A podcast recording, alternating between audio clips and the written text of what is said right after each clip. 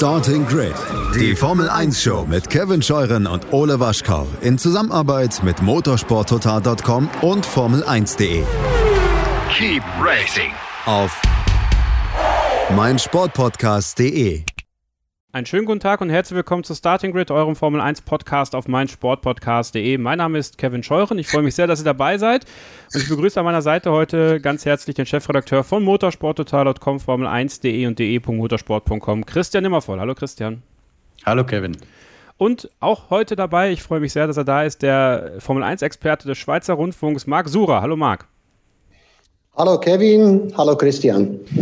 Ja, ähm, wir haben immer längere Haare durch den Lockdown, ja, und bald haben ganz viele Formel 1-Fans in Deutschland eine lange Nase, weil sie keine Formel 1 mehr gucken können. Die Formel 1 verschwindet vorerst ins Pay-TV. Na gut, vier Rennen darf ein Free-TV-Sender übertragen, ob das RTL sein wird oder nicht. Das müssen wir noch abwarten, noch ist da nichts Offizielles, aber das hat mich bewogen, weil auch immer wieder Diskussionen aufkommen in der Facebook-Gruppe und auch bei Telegram, die Starting Grid-Gruppen, die könnt ihr in den Shownotes sehen, könnt ihr direkt beitreten. Ähm, ja, wohin gehört die Formel 1 eigentlich? Wem gehört die Formel 1 so in Sachen Fernsehen? Und da dachte ich mir, äh, das wäre mal was so für die Winterpause. Und Marc ist da eigentlich der ideale Gast für, denn er kennt beide Seiten. Er hat für Sky, für Premiere, für DF1 sehr lange den Experten gemacht, also im Pay-TV im Deutschen und ist jetzt im Schweizer Rundfunk im Free-TV zu sehen. Äh, und deswegen erstmal direkt die erste Frage an dich, Marc. Wohin gehört die Formel 1? An beide Orte. Ich finde, das, das Pay-TV ist sicherlich für die Spezialisten, weil einfach im Pay-TV kann man mehr zeigen, die haben eigene Kanäle, man kann viel, viel mehr Formel 1 zeigen, Hintergrundstories und so weiter. Im Free-TV hat man meistens ja nicht den Platz, den Senderaum dafür. Und äh, deswegen glaube ich, es braucht beides. Äh, für den Freak, für den Fan, für den richtigen Fan, da gibt's nur Pay-TV. Und für das normale Volk braucht es eben das Free TV. Christian, kann das normale Volk, um das aufzugreifen, ins Pay-TV migriert werden? Irgendwie?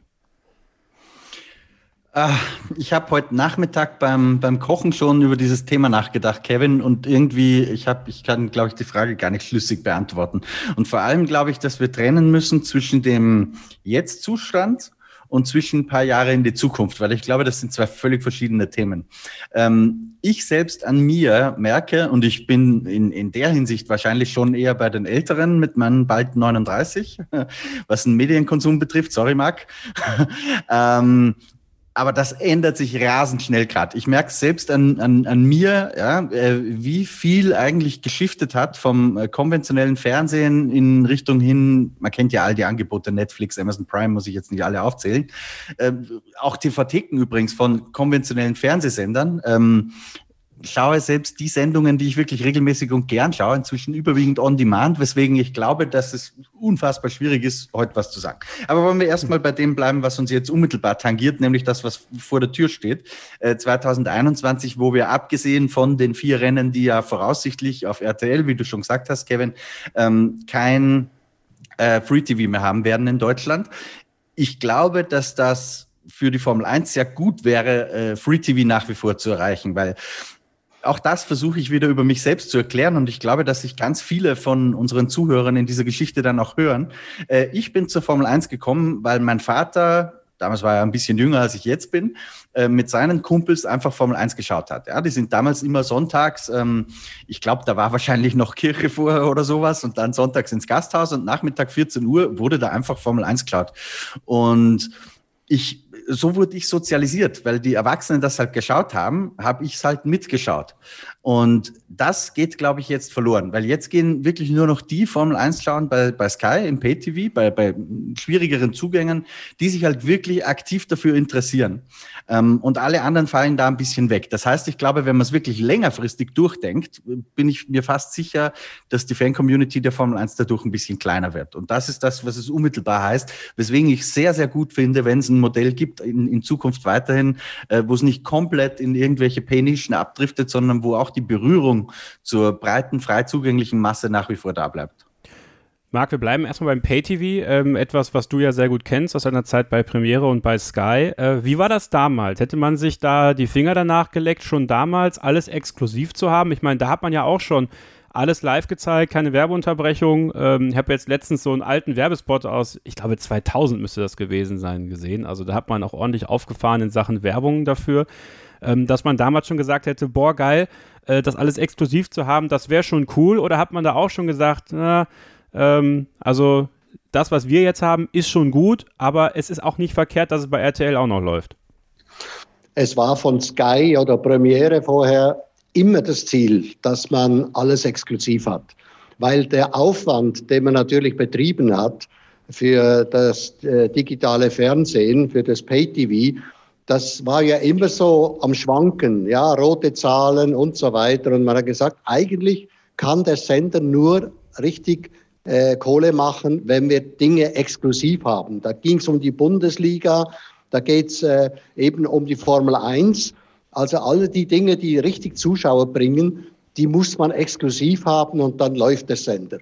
Und äh, jetzt haben sie es geschafft. War ähm, ist PayTV immer noch so ein bisschen, äh, das Interessante, du hast ja so diese Anfänge von PayTV dann ja quasi auch mitbekommen in Deutschland. Also ähm, hat der, der, der Deutsche wir werden gleich noch auf die Situation in Spanien zum Beispiel mal zu sprechen kommen. Ähm, aber hat der deutsche Pay-TV deiner Meinung nach jemals wirklich verstanden im eigentlichen Sinne? Nein, ich glaube, gerade in Deutschland äh, tun sich die Leute schwerer als im Ausland. Äh, ich sitze ja hier in Spanien und äh, Fußball schaut man grundsätzlich eben nur übers Bezahlfernsehen. Und äh, dazu kommt, dass die Bars natürlich alle Fußball übertragen. Das heißt, wenn du an den Strand runtergehst und ein Fußballspiel ist, natürlich jetzt nicht in der Corona-Zeit, aber sonst, ist alles voll mit Leuten, die Fußball gucken und die machen auch alle Werbung. Bei uns äh, Bundesliga live, bei uns äh, englische Meisterschaft live, was auch immer. Das heißt, die ganzen Bars werben damit, dass sie das haben, weil sie Leute zu Hause eben nicht haben oder nicht alle. Also das ist schon ein, ein etwas, was ich in Deutschland eigentlich nicht so kenne. Da gibt's schon die, die Bars, äh, die Sky haben, die kennt man inzwischen, aber es ist nicht so ein Konkurrenzkampf wie hier unten. Ähm, und deswegen würde ich ganz gerne bei Spanien nochmal ansetzen. Wenn ich das richtig äh, so zusammengefasst mal gelesen habe, da läuft die Formel 1 ja bei Movistar auch exklusiv im Pay, ne? Absolut, außer dem äh, großen Preis von Spanien, also Barcelona, das, den gibt's im Free TV. Ja. Und ich merke das. Äh, nur noch die, die Freaks, die sprechen mich auf Formel 1 an, wenn ich in meine Stammbar gehe, wo früher immer alle gesagt haben, was war da los am Wochenende, was ist jetzt wieder, wieder passiert und nix, einfach nix. Das heißt, die Formel 1 geht an denen vorbei. Das wird sich jetzt ändern, wenn Alonso wieder fährt, aber grundsätzlich ging das an denen vorbei. Also man merkt schon, das war ein richtiger Einbruch, nachdem es nicht mehr im Free TV zu sehen war. Christian, ist das so eine richtig große Gefahr für Deutschland auch? Also diese Formel 1-Nation Deutschland, geprägt von Michael Schumacher, aber auch von vielen anderen deutschen Fahrern, von, von McLaren, Mercedes damals, der Ferrari-Hype. Ja, und, und diese vielen Jahre bei RTL und, und jetzt das alles weg, obwohl wir Mick Schumacher in der Formel 1 haben und man jetzt denken würde, okay, jetzt kann nochmal der Ball komplett neu ins Rollen kommen dass die Formel 1 in Deutschland äh, wirklich Gefahr läuft, viele Fans zu verlieren? Also wie ich vorhin schon sagte, ich sehe das schon als gefährlich an. Äh, ein bisschen kurzfristig und sehr gefährlich langfristig, wenn es denn auch so bleibt. Unmittelbar, das muss man natürlich auch sehen. Also für Sky ist das äh, die perfekte Situation, weil die haben jetzt endlich diesen Exklusivvertrag, äh, wo Marc schon sagte, den wollten sie eigentlich immer und sie haben noch dazu das erste Jahr vom Mick. Also besser geht's gar nicht, ja? weil an dem Punkt, wo Mick ähm, wo, vielen klar werden wird, dass es vielleicht nicht so einfach ist, dass er mal direkt aufs Podium fährt. Ähm, da haben halt alle ihre Abos erstmal schon abgeschlossen. Wobei es natürlich auch Sky Tickets und so weiter gibt, aber ich glaube, auch da ist ja der Deutsche wiederum nicht so wahnsinnig affin mit, mit Pay-Angeboten, wie das vielleicht andere Märkte sind, dass man erstmal macht man direkt das Abo. Ja. Ähm, Übrigens zu, zu dem, was ihr vorhin besprochen habt über den Markt Deutschland, das gilt gar nicht nur für Paid TV, sondern generell für alle Paid Content Bereiche. Also auch im Geschriebenen zum Beispiel ist Deutschland ein sehr, sehr äh, nennen wir es mal, konventioneller Markt. Da, da sind andere Märkte, UK zum Beispiel, wesentlich progressiver, da ist äh, für Fernsehen zu bezahlen äh, was ganz Normales. Das ist bei uns halt nicht so. Und die Gefahr ist schon da und ich sehe auch noch eine andere Gefahr, äh, die man, glaube ich, nicht ganz übersehen darf. Momentan kurzfristig gedacht ist ein Pay-TV-Vertrag. Sky bezahlt ja sehr, sehr hohe Summen dafür. Gar nicht nur Sky Deutschland, sondern Sky insgesamt und andere Pay-TV-Anbieter auch dass sie das, dass sie das äh, ausstrahlen dürfen. Äh, das heißt, unmittelbar äh, bedeutet das erstmal sehr, sehr hohe Einnahmen, die in die FOM-Kassen und damit indirekt auch an die Teams gespült werden. Ich frage mich aber, was bedeutet es langfristig, wenn, und das ist eine unweigerliche Konsequenz von dieser Strategie, dass man verstärkt ins PTV geht, äh, sinken natürlich die, die Reichweiten im Sinne von, wie viele Menschen erreicht man denn tatsächlich mit diesen Formel-1-Rennen? Äh, und zwar relativ dramatisch. Also in Deutschland werden wir sehr weit weg sein von den, ähm, es waren ja auch zum Schluss Schluss, glaube ich, noch im Schnitt um die vier Millionen. Kevin, das weißt du vielleicht sogar besser als mhm. ich, die RTL hatte, mhm. zu Peakzeiten um Michael Schumacher jenseits von zehn Millionen.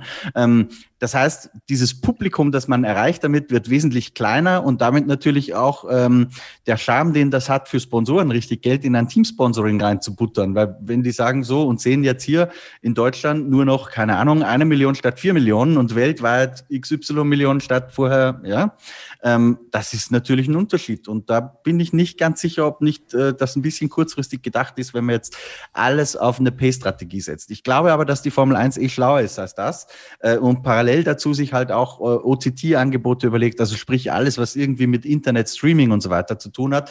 Denn das ist, glaube ich, ähm, mittel- bis langfristig schon eindeutig die Zukunft, auch weil das konventionelle Fernsehen gar nicht mehr mitkommt. Ja, spätestens an dem Punkt, wo es dann interaktive Angebote gibt, ähm, Kanal wechseln, was ja zum Beispiel äh, Digital TV im Ansatz schon, schon hatte. Aber da ist natürlich das Internet rein des Mediums wegen völlig überlegen. Ähm, das heißt, das ist die Zukunftsmusik. Die kurz- bis mittelfristige Perspektive ist eine, die man zumindest beobachten muss und die auch Gefahren birgt, so würde ich das einschätzen. Und deswegen bin ich persönlich ehrlich gesagt sehr, sehr froh, dass die Konstellation jetzt eben so ist, dass vier Rennen im Free TV bleiben, weil ich glaube schon, dass das sehr, sehr wichtig ist. Ja, absolut. Wir werden gleich auch noch äh, im nächsten Abschnitt über den Einfluss von Free TV sprechen und wie sich das in Zukunft vielleicht auch entwickeln kann. Ähm, Marc, jetzt wo Sky das tatsächlich hinbekommen hat, für sich diese Exklusivrechte an Land gezogen zu haben, wenn du das jetzt aus der Sicht eines ähm, eines ehemaligen Mitarbeiters betrachtest, aber auch aus der Sicht des Fans. Was muss Sky jetzt bringen, um das zu rechtfertigen, dass jemand 17,50 Euro für ein Abonnement ausgibt, wo er vielleicht nur die Formel 1 gucken will, aber noch jede Menge mehr mit abonnieren muss? Also, was ist jetzt, was sind jetzt so Erwartungen, die man deiner Meinung nach an Sky stellen kann aus deutscher Sicht? Auf jeden Fall das, was Sie eigentlich schon angefangen haben jetzt oder schon angekündigt haben, ein extra Kanal, äh, die Testfahrten übertragen. Das heißt, wenn ich schon Geld ausgebe, dann will ich einen Mehrwert haben zum Free TV. Und das ist natürlich eben Hintergrundberichte, Testfahrten, auch wenn die langweilig sind manchmal. Man schaut trotzdem rein, wenn man Formel 1 interessiert ist, was läuft da gerade, äh, wer ist schnell und so weiter. Und äh, das ist eigentlich das, äh, was äh, das Pay-TV besser machen kann, weil sie ja eben Kanäle zur Verfügung haben. Sie können praktisch rund um die Uhr Formel 1 zeigen. Und das äh, ist das, was ich auch erwarte, weil wenn ich einschalte, will ich Formel 1 sehen. Alle anderen Sender müssen ja eben ihre Programme danach richten. Und das sieht man ja auch, wenn es einmal Verzögerungen gibt und so, dann plötzlich heißt es jetzt, äh, jetzt geht es nicht mehr, jetzt müssen wir auf den anderen Kanal wechseln. Passiert bei uns in der Schweiz immer, dass wir dann auf den dritten Kanal äh, geschoben werden, wenn es zu lange dauert und so weiter. Das, all die Probleme hat natürlich das Pay-TV nicht und die können jetzt eigentlich aus dem Vollen schöpfen und können alle, ich sag Freaks, die richtigen Fans befriedigen. Nochmal die Frage an dich, wie kann Sky dafür sorgen, dass eben, also wenn wir jetzt mal diese Quersumme ziehen, 4 Millionen haben wir im Schnitt bei RTL geguckt, ich glaube im Schnitt waren es 800.000 bei Sky. So, da ist jede Menge zwischen. Ja, also ab irgendeinem Punkt muss man ja sagen, okay, jetzt lohnt es sich gerade. Und wenn jetzt 5 Millionen Abonnenten gerade Sky haben, da werden ja jetzt nicht plötzlich 3 Millionen davon anfangen, Formel 1 zu gucken. Da muss ja neue Leute ranziehen. Also, äh, wie kann Sky es schaffen, deiner Meinung nach, den normalo Formel 1-Fan, der eben vielleicht nicht nur die vier Rennen bei RTL gucken will, äh, für sich zu binden? Also, hast du da, hast du da Ideen irgendwie? Nein, habe ich eigentlich nicht. Also ich meine, natürlich ist die Presse ist da ein wichtiger äh, Partner dafür. das Ganze anzukurbeln. Wenn die jetzt darüber berichten, wie toll das Rennen gewesen ist, wird der eine oder andere schon sagen, ah, ich, ich, ich löse jetzt, glaube doch ein Abo. Also das habe ich, das habe ich auch in der Vergangenheit schon gesehen. Äh, die Mund-zu-Mund-Propaganda ist etwas und natürlich die Presse hat einen ganz, ganz großen Einfluss. Und wenn die über Mick Schumacher schreiben und die Leute nicht gesehen haben, was er jetzt da wieder äh, für ein tolles Rennen geliefert hat, oder dass jetzt plötzlich eben nicht mehr nur Lewis Hamilton und Mercedes gewinnt, sondern dass es andere gibt, dann, dann wird der eine oder andere einen Abonnent lösen. Ja, wir sind gespannt drauf. Wir werden das auch hier weiter kritisch beobachten, äh, was, was Sky auch macht. Aber ja, hoffen natürlich, dass so viele wie möglich äh, Formel 1 gucken nächstes Jahr. Jetzt machen wir eine kurze Pause und dann nehmen wir gleich mal so das Thema Free TV, aber auch schon so langsam das Thema Streaming mit rein, weil das Internet wird immer wichtiger, äh, nicht nur in der laufenden Formel 1-Saison, sondern auch bei sowas wie Autopräsentationen und so. Also das sind alles noch so Sachen, die wir heute mal so ein bisschen ansprechen wollen. Hier bei Starting Grid, dem Formel 1 Podcast auf meinsportpodcast.de. Bleibt dran. Willkommen zurück bei Starting Grid, dem Formel 1 Podcast auf meinsportpodcast.de. Pay-TV, Free-TV, Streaming. Wohin gehört die Formel 1? Das ist heute das Thema hier in der Winterpause. Kevin Scheuren ist mein Name. Christian Immervoll ist da, der Chefredakteur vom Motorsport Network Germany und der Experte des Schweizer Rundfunks für die Formel 1 und ehemaliger Formel 1-Fahrer Marc Surer, der ja beide Seiten kennt und deswegen Marc jetzt gerne äh, Thema Free-TV mal. Ähm, wie ist es in der Schweiz? Also es gibt ja jetzt auch da, ich glaube, XYZ Sports heißt es, so ein neuer aufstrebender Internet-Sportanbieter, so wie The Zone ähnlich, ähm, der sich jetzt versucht, ein bisschen aufzubauen. Ähm, aber aktuell läuft die Formel 1 noch ganz solide im Free TV. Wie zufrieden ist man, ist man dort mit den Einschaltquoten der letzten Saison gewesen? War ja eine, auch eine interessante Saison, sicherlich für den einen oder anderen Schweizer, der ja auch nirgendwo hin konnte, außer zu Hause zu sein und vielleicht Formel 1 zu gucken. Ja, also man misst natürlich immer im Verhältnis zu anderen Sportarten oder was sonst noch lief. Und äh, in der Schweiz äh, war man recht zufrieden mit der Formel 1, mit der Einschaltquote. Und äh, das Ganze hängt natürlich bei uns auch immer ein bisschen zusammen, wie gut das Sauberteam ist, weil es ist doch, es gibt viele Familien, die natürlich irgendeinen Bezug haben, ob jetzt da irgendjemand bei Sauber arbeitet oder einfach, weil man das Sauberteam ist unser Team, auch wenn es jetzt Alfa Romeo heißt. Und wenn die gut, gut unterwegs sind, dann gibt es höhere Einschaltquoten, als wenn sie eben nur hintenrum fahren. Also da, das kann man schon beim Free TV fast natürlich deutlicher erkennen als beim Pay TV, wo die Einschaltquote immer ähnlich ist, weil man ganz einfach, äh, einfach Formel 1 guckt, weil man ja auch dafür bezahlt hat. Du hast gerade erzählt, äh, dass auch hin und wieder mal Kanalwechsel zustande kommen. Ist das dann bei euch auch was ganz Spontanes, was passieren kann? Ja, das gibt ja, wir haben ja auch immer ein, ein Programm, einen Sonntagnachmittag ist natürlich ein großes Programm, was Sportanlässe angeht. Und dann ist das alles so schön hintereinander geplant und dann äh, kriegt die Formel 1 eigentlich schon immer den, den zweiten Kanal. Das ist eigentlich der Kanal, wo man die meisten Live-Übertragungen macht. Und äh, ja, und dann ist äh, ein Fußballspiel angesagt um, um 17 Uhr und die Formel 1 ist noch nicht zu Ende ja, was machen wir jetzt? Oder dann kann man dann eben, dann schiebt man die Formel 1 auf den dritten Kanal, weil das äh, Fußballspiel äh, äh, da angesagt wurde. Also das ist schon äh, ein bisschen unangenehm. Das hat man natürlich bei, beim äh, Pay-TV auch manchmal gehabt, weil äh, die haben ja auch Fußballprogramme und haben die so angekündigt und da gibt es auch Verpflichtungen, dass sie da und da gezeigt werden müssen und so weiter. Also diese, mit diesen Problemen kämpfen, glaube ich, alle. Christian, werfen einen Blick nach Österreich. Da ist ja ab dieser Saison auch ein, ein neues Schema im Free TV zu, zu sehen, ORF und Servus TV. Red Bull hat sich da äh, einen großen Teil der Rechte mitgesichert. Das heißt, man sieht da ja, man sieht da ja zwei, äh, auf zwei Sendern im Free TV die Formel 1. Also wird das auch etwas sein, was, äh, was Österreich da vielleicht nochmal ein bisschen, bisschen hebt, gerade weil wahrscheinlich Servus TV in Sachen Berichterstattung da nochmal eine Schippe drauflegen kann im Vergleich zum ORF vielleicht?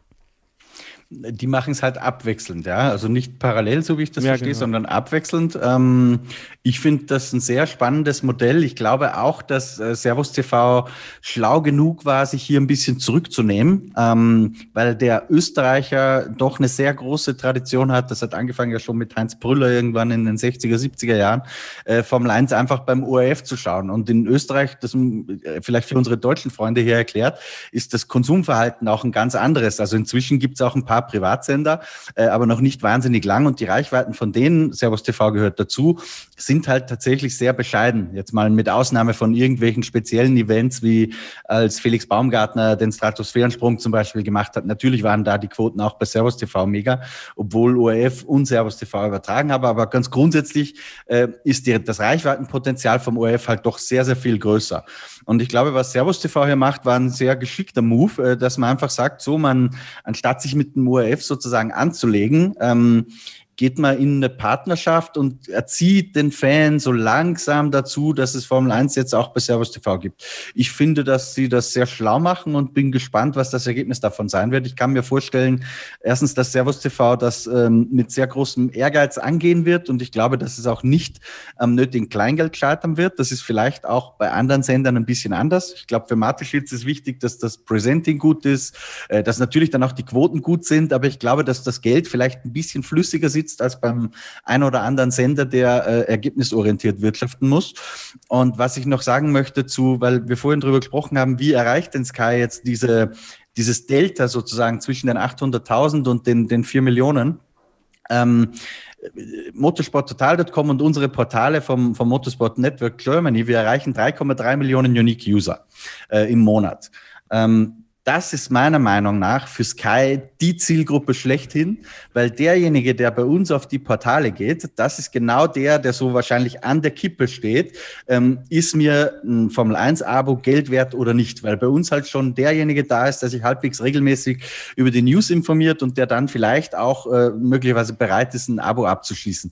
Ich glaube, zu fischen in der breiten Masse, wo du sagst, ich gehe jetzt einfach auf die Leute, die vorher RTL geschaut haben und das sowieso eher, weil der, der TV halt einfach gelaufen ist um die Zeit, ähm, da ist die Schwelle, ein Abo abzuschließen, wahrscheinlich wesentlich größer, als wenn du dich auf die, ich habe jetzt uns nur exemplarisch genannt, weil ich da halt die, die, Ziel, also die Zielgruppengröße genau kenne. Ich glaube, wenn du da punktgenau auf diese Gruppen gehst, ähm, kann ich mir vorstellen, dass du schon ein paar dazu bewegst. Und den musst du dann halt natürlich auch zeigen, was erwartet dich denn eigentlich äh, hinter der Bezahlschranke ab und zu. Auch dafür ist es übrigens sehr schlau, ein bisschen was ins Free TV zu geben. Die RTL-Nummer, da wird es ja wahrscheinlich ähm, RTL selbst produzieren, so wie ich das verstehe. Ich glaube, dass es auch ganz schlau wäre, wenn Sky selbst äh, vielleicht einmal im Jahr mal im Grand Prix einfach frei zeigt auf Sky Sport News HD oder ähnlich, äh, um sozusagen das, das Schaufenster einfach zu zeigen, schaut mal, so gut machen wir das. Ja, ich bleibe dabei, äh, also wenn, Sky, wenn RTL selber äh, die Produktion macht, muss bei jedem äh, Boxenstopp, da würde ich mir von Sky schön zusichern lassen, dass Heiko Wasser immer Boxenstops ankündigt. Und dann gibt es den ersten Werbespot, bei uns fahren sie ohne Boxenstopp direkt weiter. Ja, und dann verkaufst du so vielleicht ein Abo. Sky, ihr könnt die Idee gerne nutzen, wenn ihr möchtet. Ähm, Marc, äh, wir waren hier in Deutschland ja in einer sehr, sehr noblen Situation, dass wir wirklich alle Formel 1 Rennen im Free TV hatten, äh, über Jahrzehnte hinweg. Und in anderen Ländern, in Großbritannien ist es halt nicht so, in Italien ist es nicht so, in Spanien ist es nicht so, da läuft halt mal ein Rennen im Free TV, mal vier Rennen im Free TV, mal zehn Rennen im Free TV. Wir hatten alle.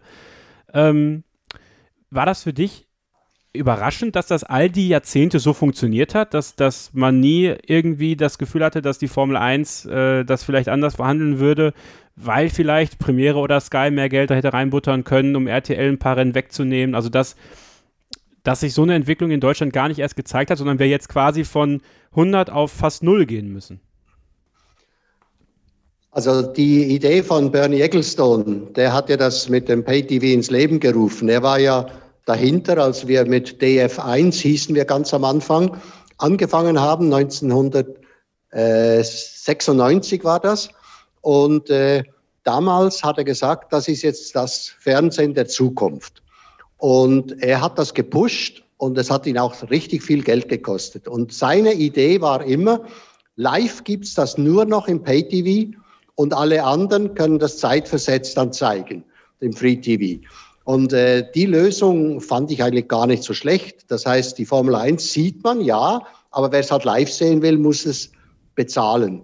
Und es ist ja auch so, ein, ein Grand Prix, der auf eine Stunde gekürzt ist, ist ja meistens sehr interessant anzuschauen. Wie, ich schaue zum Beispiel äh, äh, Melbourne Tennis habe ich jetzt auch meistens die Aufzeichnung angeschaut, weil das ja praktisch in der Nacht läuft. Hm. Und das ist spannend, so, wenn man nicht weiß, wer gewonnen hat. Das ist halt das Problem heute mit, mit dem Internet, dass man wahrscheinlich schon weiß, wer gewonnen hat. Aber die Idee war eigentlich von Bernie Eccleston gar nicht schlecht. Und das digitale Fernsehen sollte einen Mehrwert zeigen. Wir hatten ja am Anfang äh, verschiedene, also man konnte Optionen wählen. Wir hatten also den Leader, das war das erste Bild. Dann kommt der Wunschalten auf die Verfolgergruppe. Äh, weil es die Verfolgergruppe gab, habe ich jede Menge äh, Decoder in der Schweiz verkauft, weil natürlich die ganzen Leute, die irgendwie einen Zusammenhang mit äh, Sauber hatten, die wollten sehen, wo ihr Auto fährt. Und das war natürlich im Verfolgerfeld. Das heißt, die Kamera hat erst die Lieder äh, gezeigt und hat dann umgeschwenkt und die Verfolger aufgenommen und das wurde auch wieder auf dem anderen Kanal gezeigt. Dann gab es einen Boxengassenkanal mit vielen Interviews. Der Burkhard Nuppenay hat das damals kommentiert und hat Interviews gemacht mit, mit Teamchefs und so weiter. Also da war richtig ein Mehrwert. Es gab den Onboard-Kanal. Wir haben sogar mal einen Michael Schumacher-Kanal gehabt, wo man das ganze Rennen mit Michael Schumacher mitfahren konnte. Das war natürlich ein Mehrwert, der jetzt irgendwie wieder verloren gegangen ist. Und dass man dann eben im Free TV die Zusammenfassung des Rennens sehen konnte, das war die Idee von Bernie. Ja gut, das ist natürlich heute tatsächlich schwierig. Durch Social Media ist alles sehr schnell da, sehr schnell aktiv. Also das war in der Zeit ohne Internet in Anführungsstrichen, wäre das, glaube ich, eine sehr goldene Idee gewesen tatsächlich, um äh, das Pay-TV zu stärken. Ähm, natürlich auch die, die Kassen von, von Bernie Ecclestone. Jetzt müssen wir ja mal so ein bisschen, äh, Christian, ich finde, du hast es eigentlich sehr richtig gesagt, nicht nur ganz kurzfristig auf die Saison 2021 schauen, aber dadurch, dass es eben eventuell diese Partnerschaft zwischen RTL und Sky gibt, dass man halt äh, vier Rennen bei RTL zeigt, das ist dann vielleicht dieses Jahr so und nächstes Jahr so. Und dann wird man bei Liberty, ähnlich wie es vor ein paar Jahren war, als man ja ähm, Sky die Rechte nochmal neu mitgegeben hat, obwohl man ja RTL die Rechte exklusiv gegeben hatte äh, oder Sky nicht mehr verlängert hatte, ähm, dass man sie nachverhandelnd äh, zurückgeholt hat. Ich kann mir vorstellen, dass das ab 2023 dann auch wieder der Fall sein wird. Dann glaube ich aber wiederum nicht, dass alle Rennen im Free TV zu sehen sein werden. Was ist für dich in Deutschland so eine goldene Zahl, wo du sagen würdest, so viele Rennen im Free TV, das könnte ich mir ab Zeitpunkt XY durchaus wieder vorstellen? Ach, ich finde dieses Modell mit vier, wenn die richtig ausgewählt sind, äh, gar nicht uncharmant, weil ich glaube, das ist so irgendwo vier bis sechs, ist, ist so eine Menge, wo du sagst, du verlierst das nicht ganz aus den Augen, vor allem wenn du zum Beispiel Klassiker wie Monaco dabei hast. Ja. Wobei ich weiß gar nicht, ob auf, aufs heutige junge Publikum Monaco noch die gleiche Wirkung hat wie auf mich damals. Da das wäre jetzt eine separate Diskussion möglicherweise. Aber grundsätzlich also wirklich klassische Grand Prix. Das Problem ist, du weißt halt nicht vorher, wie spannend die werden. Ähm, WM-Finale zum Beispiel. Auch da ist ja nicht zwangsläufig das letzte Rennen. Aber also da wird schon schwierig ja, beim, beim Vorher-Auswählen. Aber wenn du sagst, so vier bis fünf Rennen und die sind einigermaßen klug gewählt, vielleicht sogar ein bisschen variabel gehalten, gerade wenn wir vom, vom WM-Finale her reden, ähm, dann glaube ich, reicht das, um die Flamme sozusagen am Leben zu erhalten und auch den Mainstream zu erreichen. Weil gleichzeitig muss man auch sehen, wenn du möglichst viele Fans dazu bewegen möchtest, dass sie wirklich ein Abo abschließen und damit äh, Sky, der Formel 1, ähm, ihr Geld hinterlassen, weil darum geht's ja letztendlich, wenn wir ganz ehrlich sind und das mal so böse ansprechen, ähm, dann musst du natürlich schon auch genug Anreiz haben, ähm, um da wirklich so viel mehr geboten zu bekommen. Und was Marc vorhin gesagt hat mit dem Mehrwert, finde ich auch absolut kriegsentscheidend. Ähm, damals war ja dieses Sechs-Kanal-Modell, äh, das Sky hatte, oder Premiere am Anfang, ich weiß nicht, ob Premiere das auch schon gehabt hat. DF1 war es ja ganz zu Beginn. Ich weiß noch, als mein, mein Vater damals äh, 97 nach Hause kam mit dem Paket. Ich habe leuchtende Augen äh, gehabt. Ja? Also 97 war ich äh, 15 Jahre alt. Ja. Ähm, das war das Größte für mich. Der, der Unterschied heute ist natürlich, heute holst du dir ein äh, F1 TV-Abo ähm, und du fährst mit jedem das ganze Rennen onboard mit, ja, und kannst auch noch den Boxenfunk hören. Das, wovon Bernie eigentlich damals schon geträumt hat, glaube ich, Marc, ist heute ja grundsätzlich Realität. Das heißt, wo kommt heute der Mehrwert ins Spiel? Ähm, meiner Meinung nach anders, nämlich wieder im, im relativ konventionellen Filter der Medien nämlich sind, weil das können wir klassische Medien schon noch liefern. Ähm, Kontext herzustellen, äh, gute Interviews zu machen, gute Beiträge zu machen, die richtigen Experten zu haben. Ähm, ich finde neben Marc, der das immer ganz hervorragend gemacht hat, in UK zum Beispiel, ähm, Sky UK hat ein ganz hervorragendes Team mit Martin Brundle zum Beispiel, der wirklich extrem gut informiert ist, äh, Damon Hill und so weiter. Da entsteht wieder ein Mehrwert draus, weil das kannst du halt beim Zuschauen vom, vom Live-Kanal auf F1 TV, äh, die Infos kriegst du halt. Oder kriegst du inzwischen auch, weil du ja das englische Signal da schauen kannst. Aber das ist, glaube ich, das, wo du heute wirklich Mehrwert generieren kannst. An den Bildern selbst ähm, liegt es ja nicht mehr, weil mit Social Media, also das wird alles da sein. Ich glaube, dass Medienschaffende sich auf einem Zeithorizont von 15, 15 Jahren gesehen wieder mehr klassisch ähm, mit Kontext, mit Erklären von Gegenständen in Wahrheit hervortun müssen und da wirklich Qualität zählen wird. Marc, würde die Frage gerne noch an dich weitergeben. Äh, vier Free-TV-Rennen für dich in Deutschland ausreichend auf Dauer oder würdest du dir da eine andere Zahl auch wünschen für den deutschen Markt? Ich glaube, es sollten mehr sein, weil wenn du jetzt äh, das Jahr auf vier Rennen aufteilst, dann siehst du alle zwei Monate oder alle drei Monate mal ein Rennen. Ja, also das, äh, das ist zu lange Pause. Also es müsste schon öfter vorkommen. Und wir haben ja so viele Rennen. Ja, wir haben, wenn es wirklich 23 Rennen gibt, dann dann muss man sich wirklich überlegen, alle wollen, die meisten Leute wollen ja nicht alle Rennen anschauen. Also äh, ist es sicherlich äh, ideal, wenn man ein paar sieht, damit man in Stimmung bleibt. Also so sechs bis acht Rennen würde ich jetzt sehen, damit man immer wieder mal sagt, okay, äh, das nächste Rennen schaue ich mir dann auch wieder an. Und äh, wenn es dann spannend ist, dann kommt ja eben dann der, der Kick, dass man sagt, und die blöde Werbung will ich auch nicht mehr sehen, also jetzt äh, löse ich das Abonnement. Da, da stimme ich, wenn ich das ergänzen darf, dem Marc im, im Kern zu, ja. ähm, weil er quasi ja jetzt eine, weil Marc, weil du eine höhere Zahl genannt hast als ich die vier vorhin. Ich glaube, es wird halt ab einem gewissen Punkt wird es halt schwierig zu sagen, was reicht dann dem Zuschauer, um nicht mehr das Sky-Abo zu brauchen. Also da prallen natürlich unterschiedliche Interessen drauf. Auf Sky auf der einen Seite, der Free TV auf der äh, Free TV-Fan auf der anderen Seite ähm, und dazwischen drin irgendwo das Geld. Wenn man es jetzt nur aus der Sicht des äh, der Formel 1 und deren Reichweite in der Gesamtbevölkerung bin ich bei dir. Dann ist natürlich gut, wenn, wenn da mehr gezeigt wird. Und übrigens 23 Rennen, aber auch das, Kevin, ist eine separate Diskussion, ist viel zu viel. Ja, meiner Meinung das nach. ist tatsächlich noch eine Diskussion für einen anderen Tag. Äh, wir machen nochmal eine kurze Pause, äh, möchte euch aber gerne ganz kurz vorher auf Zoom hinweisen. Unser wöchentliches Newsformat, donnerstags oder freitags, je nachdem, wie die Newslage es gerade so hergibt und auch der Terminkalender von Christian Nimmervoll, präsentieren wir euch die wichtigsten Formel 1 News der Woche kurz und kompakt zusammengefasst. Nicht nur als Podcast hier auf meinsportpodcast.de, den ihr übrigens definitiv überall, wo ihr Podcasts hört, abonnieren solltet immer die aktuelle Ausgabe auf euer Endgerät herunterladen könnt, sondern auch Christian auf den YouTube-Kanälen von motorsporttotal.com und Formel1.de. Nee, Zoom ist nur auf Formel 1.de. So, nur Formel 1.de. Nur Formel 1.de. Da könnt ihr abonnieren. Ihr könnt motorsporttotal.com auch abonnieren, wenn ihr möchtet. Haut da auf die Glocke, dann bekommt ihr da auch immer die neuesten, tollsten Videos von Christian Nimmervoll, Daniel Windolf und den ganzen Kollegen direkt in euren YouTube-Feed. Also, äh, und unsere Abos kosten nichts, nebenbei bemerkt. Unsere, unseres auch nicht. Also deswegen, also da, da seid ihr, glaube ich, auch ganz gut äh, informiert. Ja, jetzt machen wir noch eine kurze Pause und dann sprechen wir gleich über das Thema Streaming und holen da dann auch das Thema äh, Autopräsentation noch ein bisschen mit raus. Aber äh, ich glaube, es wird noch, äh, wird noch spannend, weil jetzt kommen wir gleich äh, an eine Frage, die natürlich nochmal eine ganz neue Generation an User und an Formel 1-Fans anspricht. Bleibt also dran, hier bei Starting Grid, dem Formel 1 Podcast auf meinsportpodcast.de. Zurück hier bei Starting Grid, dem Formel 1 Podcast auf meinsportpodcast.de. Wir haben über Pay-TV gesprochen, über Free-TV gesprochen und die dritte Säule im äh, Formel 1 Portfolio des äh, Formel 1 Guckens sozusagen ist das Streaming. Ja, und F1 TV Pro, das war für viele von euch äh, ein gern gesehener Dienst. Da konnte man sich frei zusammenlegen, mit wem man fahren wollte. Wir dann an die Van Dorn Challenge, ein ganzes Rennen mit Stoffel Van Dorn damals. Das hat vielen Freude gemacht, ja. Da haben wir auch mal viel vom hinteren Feld gesehen, war auch schön.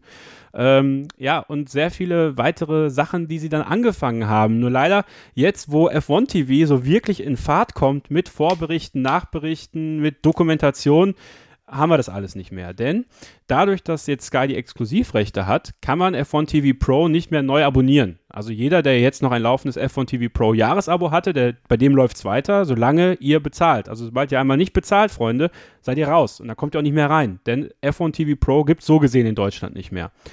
Wie Sky jetzt diesen Streamingdienst einbinden wird, da sind wir alle noch so ein bisschen äh, mit Fragezeichen ausgestattet. Eigentlich war vorgesehen, dass man halt darauf zugreifen kann als Sky-Kunde ist wohl jetzt noch nicht so der Fall. Leider habe ich jetzt letztens bei einem Tweet gelesen, als jemand mit dem Kundendienst von Sky Kontakt hatte. Ich hoffe, dass wir am Ende äh, Lügen gestraft werden. Ich weiß, dass Sky für die Plattform Sky Q einiges plant. Es gibt jetzt auch einige Rennen. Ich habe jetzt äh, letztens noch Marc äh, Spa 95 mit äh, dir und Jack geguckt. In 45 Minuten. Das war spannend.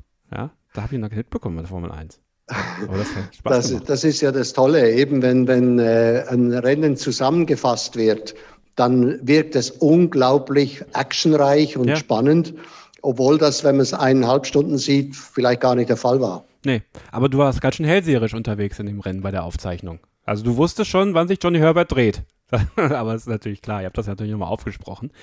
Ähm, ja, aber Streaming und das Internet, das ist, glaube ich, so ein Thema ähm, nochmal noch mal ganz für sich, Christian äh, dieses F1 TV-Angebot. Äh, es gab ja einige Probleme zu Beginn, äh, die hat man aber ausgemerzt und dann hat man jetzt, glaube ich, ein Paket geschnürt, was natürlich jetzt für die deutschen Fans so wegfällt. Das ist dann schon bitter irgendwo aus Sicht äh, vieler Deutsche, deutschen jungen Fans, die natürlich nur noch, und da sind wir beim Thema Netflix, die haben halt das Abo, was sie auf ihrem Laptop, ihrem iPad gucken können, aber eben kein stationäres Sky-Abo. Also, dass das wegfällt, finde ich schon ganz bitter. Ja, schon, weil also gerade für die für die Hard, Hard, Hardcore unter den Hardcore-Fans. Dazu zähle ich jetzt im Übrigen auch mal die Redaktion aus beruflichen Gründen. Ähm, ist das natürlich schon ein toller Service. Also wenn, wenn du jetzt zum Beispiel einen Unfall hast, das ist natürlich was, das ist eine Möglichkeit, die hatten wir vor ein paar Jahren einfach noch nicht. Äh, gehst einfach auf F1 TV und schaust dir das aus den verschiedenen Perspektiven an. Ja, das ist eigentlich fast wie Rennleitung. Nicht ganz wie Rennleitung, weil die hat natürlich noch andere Perspektiven, die da nicht zur Verfügung stehen. Aber grundsätzlich kannst du dir mal anschauen, eine Kollision zum Beispiel aus dem Blickwinkel Blickwinkel aller Beteiligten. Und du hast auch noch die Echtzeit-Funksprüche drauf. Ähm, ob das jetzt viele Fans machen, steht wieder auf einem ganz anderen Blatt Papier, weil ich glaube, dass der, also das Zauberwort im modernen Internet ist ja Niederschwelligkeit. Das heißt, es muss sehr, sehr leicht erreichbar sein und ich glaube nicht, dass sich wirklich viele Fans das antun, dass sie dann im Nachhinein in die ganzen Kanäle reingehen und dieses Angebot wirklich nutzen, ähm, was grundsätzlich da ist. Deswegen glaube ich, dass man das für die, für die Leute entsprechend aufbereiten muss.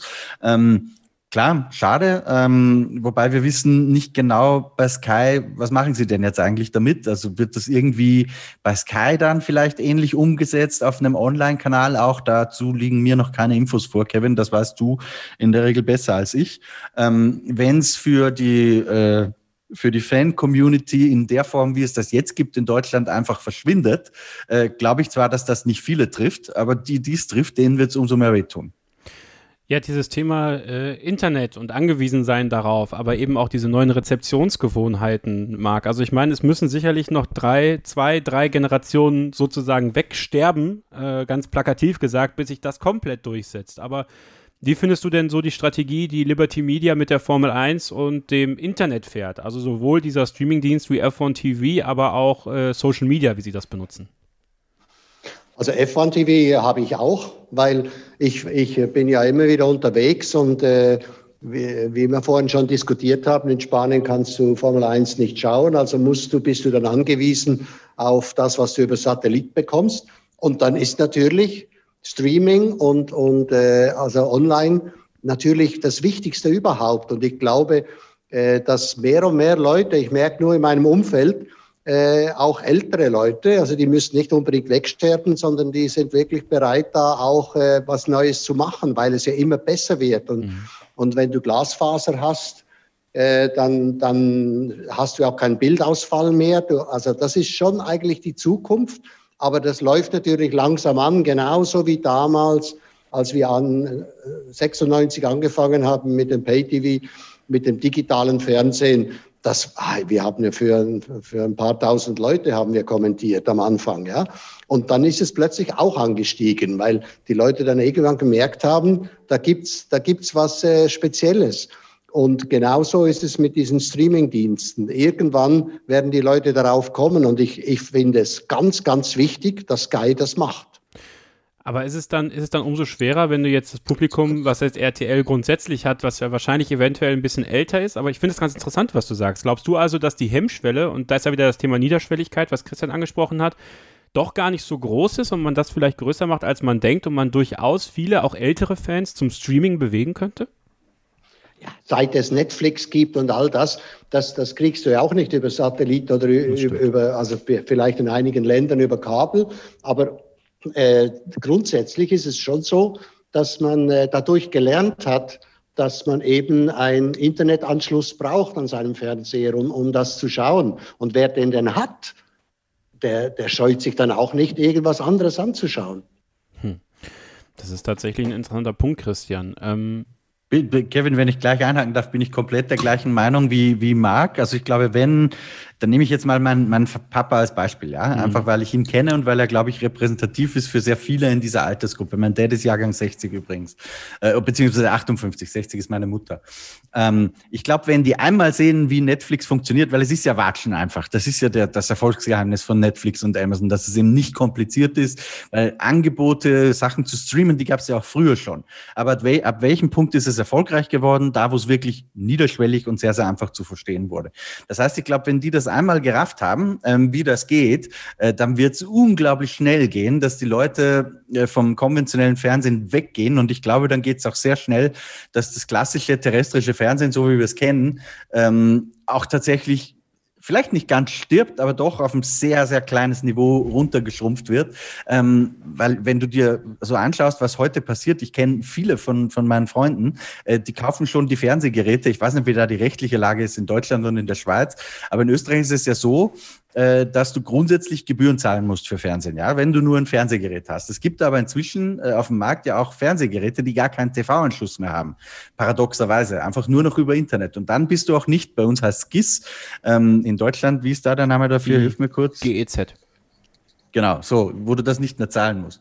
Das heißt, ich glaube, wir sind gerade an der Schwelle, ähm, wo sich dieses Verhalten nochmal ganz dramatisch ändern wird. Und dann glaube ich, ähm, Live-Events sind da ja sogar noch eher eine Ausnahme dafür, aber ich glaube, dass selbst RTL und Co. und Sky und wie sie alle heißen, dass selbst die in irgendeiner Form nicht mehr über, über das terrestrische Signal stattfinden, sondern auch online und auch mit Zusatzangeboten und dass der Second Screen integriert ist und dass du Perspektiven wechseln kannst und, und, und.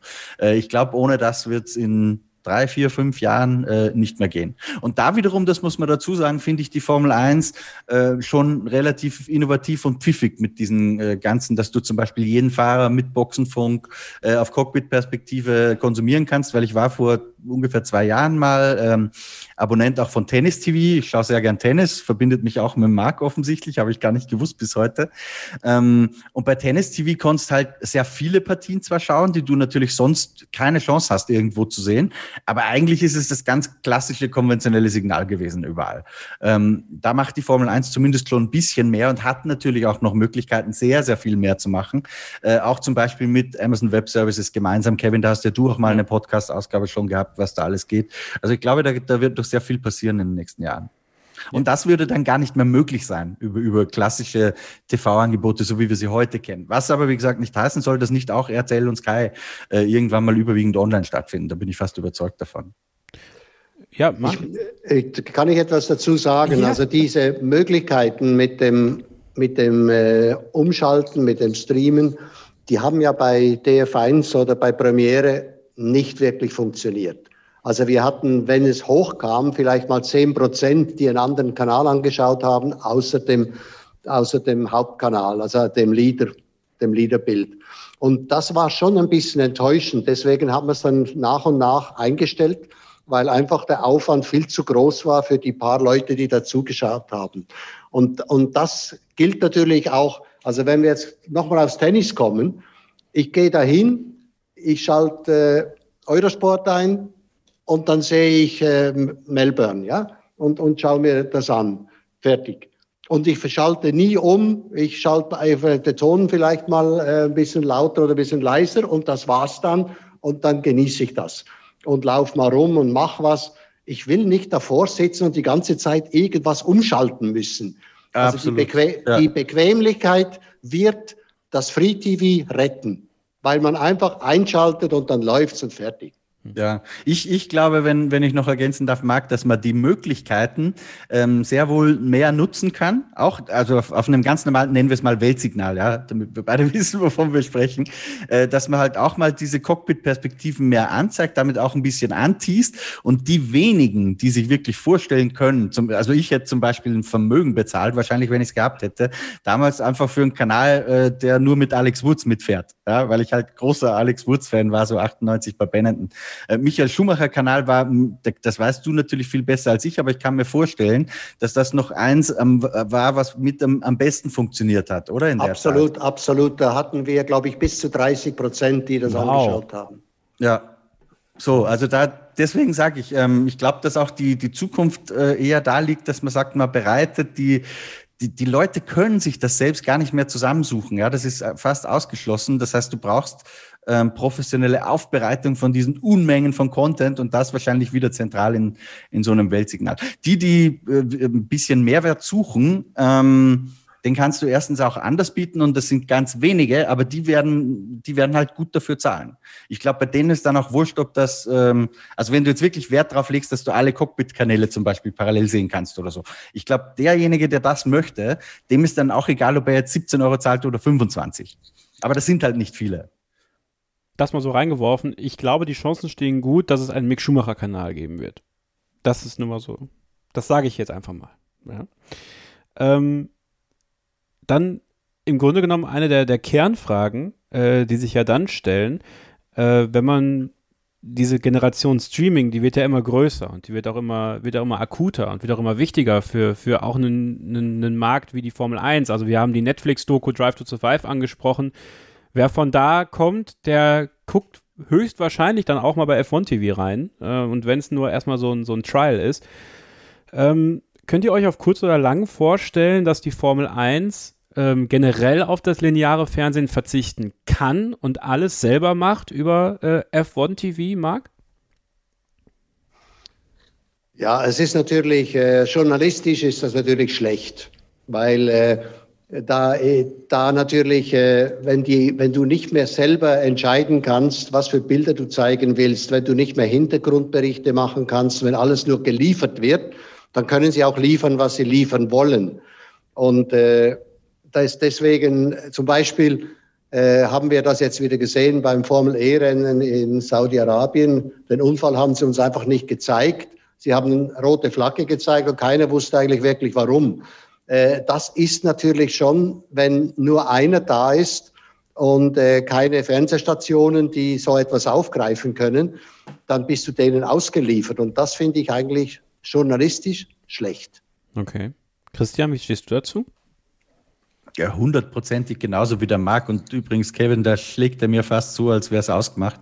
Äh, die Brücke zum, zum nächsten Thema, das wir dann noch anschneiden werden. Mhm. Aber ich sehe es ganz genau wie Marc. Also hundertprozentig, wenn die Formel 1, und ich finde das jetzt schon grenzwertig, ähm, die Formel 1, was sie macht mit Formula1.com, ähm, zum Beispiel dieses Formel 1 Magazin, sie haben ja auch ihr eigenes Printmagazin gemacht. Ich habe es begeistert abonniert, weil es gab auch zu Bernie-Zeiten schon mal so ein semi-offizielles Formel-1-Magazin, hieß auch Formel, Formula One Magazine oder war eigentlich offiziell, ähm, aber damals halt trotzdem von unabhängigen Journalisten gemacht. Tom Rubithan war, glaube ich, Chefredakteur und das war großartig. Ja? Die haben nicht immer ähm, Nagel auf den Kopf getroffen und mussten sich für die eine oder andere Geschichte entschuldigen, aber grundsätzlich der Versuch, sehr, sehr kritischen, investigativen Journalismus zu machen, der war da.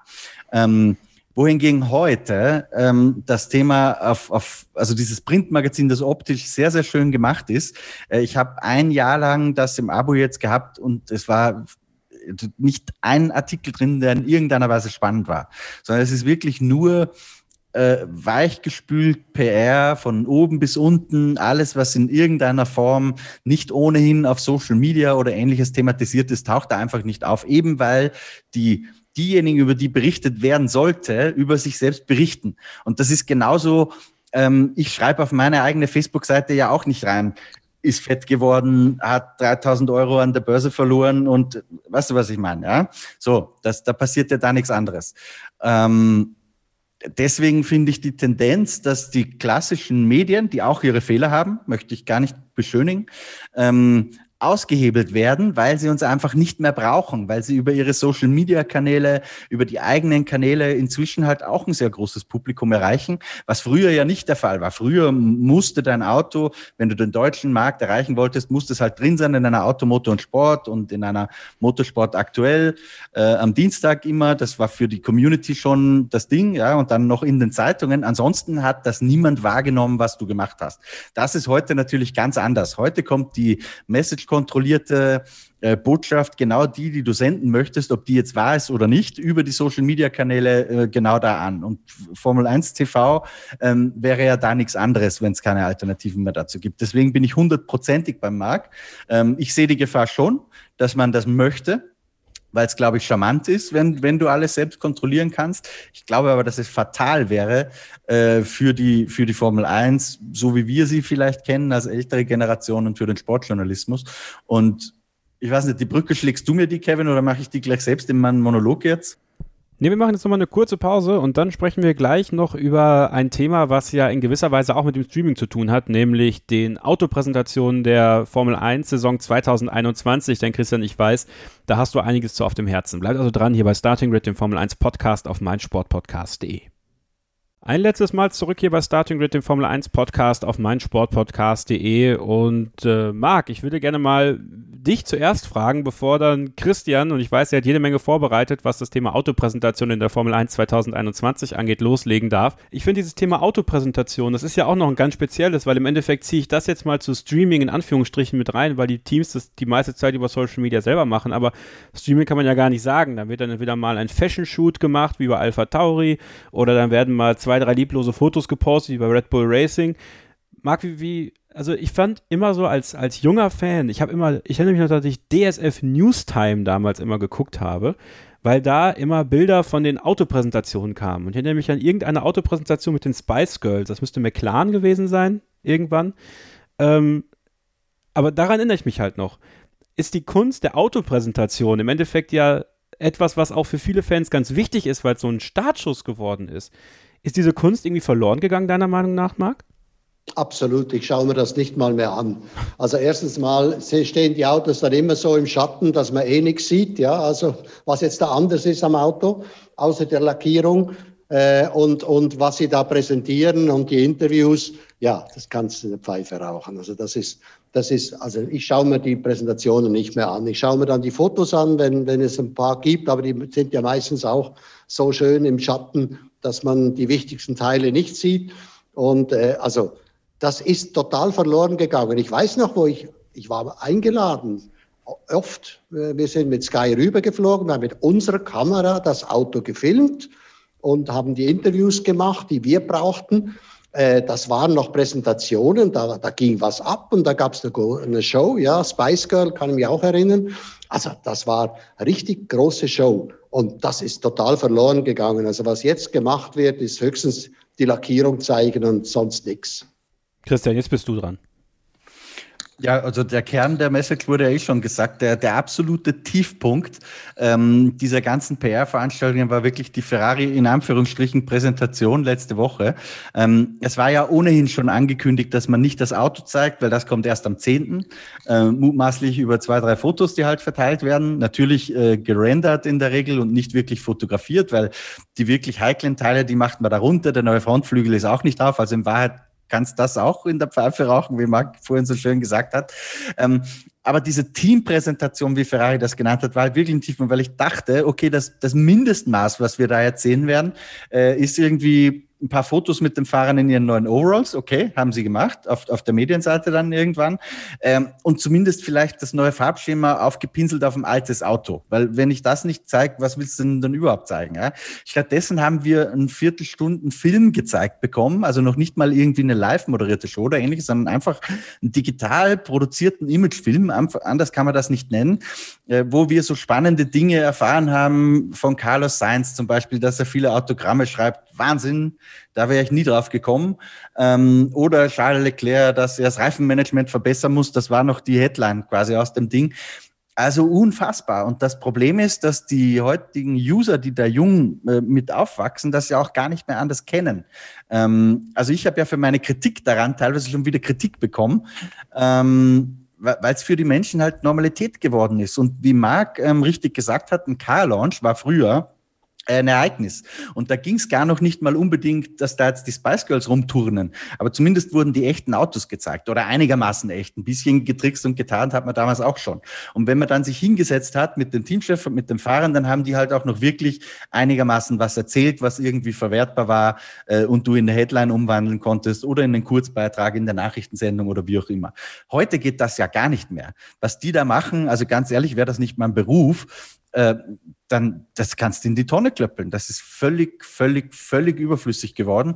Und ich glaube, ähm, weil da sind wir vielleicht der erste Sensor und nicht die Formel 1 Teams selbst, weil deren Social Media Kanäle, die wachsen natürlich, weil sie momentan gerade das Publikum von den klassischen Medien so ein bisschen übernehmen, äh, weil sie natürlich selbst die Kontrolle drauf haben. Was wir aber sehen, und ich glaube früher als die das merken, ähm, früher war zum Beispiel eine Ferrari-Präsentation unser reichweitenstärkster Tag im ganzen Jahr. Da kam keine WM-Entkleidung mit, da kam kein Monaco Grand Prix mit. Das war eine Präsentation vom Ferrari und vom was auch immer halt das Michael Schumacher Auto war oder ähnliches. Ja, die, die ersten Fotos, ähm, die ersten Analysen. Ein, ein, technischer Direktor hat damals noch erklärt, äh, wir haben das Gewicht von vorne nach hinten verlagert, weil und wir haben den Radstand verlängert, weil und äh, über sowas wurde damals tatsächlich noch verhältnismäßig offen gesprochen. Und die Menschen haben das aufgesaugt und es hat sie interessiert. Heute zieht so ein Ding völlig spurlos an uns, oder nicht völlig spurlos, natürlich ist der Traffic ein bisschen höher, aber relativ spurlos an uns vorbei, weil es halt auch nichts mehr gibt an Nachrichtenwert. Und ich glaube, dass da in dieser Euphorie, weil die Social-Media-Kanäle wachsen und wachsen, weil sie halt von so einem niedrigen Niveau gekommen sind, in dieser Euphorie übersehen die Leute komplett, äh, dass das Publikum die Lust verliert. Und ich glaube, dass du bis zu einem gewissen Grad den Bogen spannen kannst und sagen kannst, den Leuten setz mal äh, eine gewisse Show vor, alles schön PR inszeniert, aber ich glaube, irgendwann kippt's. Uh, auch mit zu vielen Rennen und zu viel Langeweile auf einen Haufen. Und wenn der Kipppunkt dann kommt, dann ist es aber, glaube ich, ganz schwer, äh, das wieder umzudrehen. Und da würde ich die Verantwortlichen der Formel 1 echt davor warnen, ähm, macht's nicht zu unauthentisch, macht nicht zu viel PR. Ähm, ich glaube, das ist kurzfristig gedacht. Boah, da du aber nochmal einen rausgehauen jetzt. Ja, also wie soll ich denn da nochmal den, den Turns Ja, aber das, das ist Thema so, bekommen. ganz, ganz ehrlich, wenn du dir, hast du dieses Ferrari-Ding dir angeschaut, Kevin? Ich habe es mir eine, Marc, eine frage ich gar nicht, weil der hat sich nicht gesehen, oder? Eine, eine Minute, ein, tatsächlich eine Minute 15. Also wir, wir müssten eigentlich mal ein, ein Video machen, ähm, mit den Kommentaren unserer Redaktion. Ja, das ist ja das nächste Thema. Du, du fragst dann die Teams, wann zeigt ihr denn die Geschichten? Ja, damit du so Redaktion ein bisschen planen kannst. Da kriegst du teilweise keine Antworten. Im Übrigen, ähm, ich habe so meine ähm, Meinungsverschiedenheiten mit den Verantwortlichen bei Mercedes, aber das muss man denen mal lassen. Bei diesen Themen arbeiten sie mit Abstand von allen am professionellsten. Also Chapeau Bradley Lord, ähm, der das da hauptverantwortlich managt. Das ist wirklich top und perfekt organisiert und ich bin mir auch sicher, morgen ist ja, oder ich weiß nicht, Kevin, wann das ausgestrahlt wird, aber am 2. März ist ja großer Mercedes-Launch und ich bin mir sicher, das wird auch wieder der sein, wo es mit am meisten zu sehen und zu hören und zu lesen gibt, ähm, weil die halt ein bisschen weiter sind als die anderen. Aber alles andere andere, was du da bisher gesehen hast, ich habe mit Franz Toast, zeigen wir ein großes Interview übrigens am 5. März abends um 17 Uhr auf dem YouTube-Kanal von, von motorsporttotal.com. Ich habe zum Franz Toast, habe ich gesagt, Franz, super äh, Launchveranstaltung. Ich habe jetzt gesehen, äh, die neue Lackierung auf dem Vorjahresauto und dass du einen schönen neuen Pulli hast. Ähm, was er dann geantwortet hat, das könnt ihr euch dann anschauen. Ähm, aber das ist die Realität. Du siehst die neuen Pullis für Franz Toast und Pierre Gasly. Du weißt, dass Carlos Sainz viele Autogramme schreibt in seinem Leben.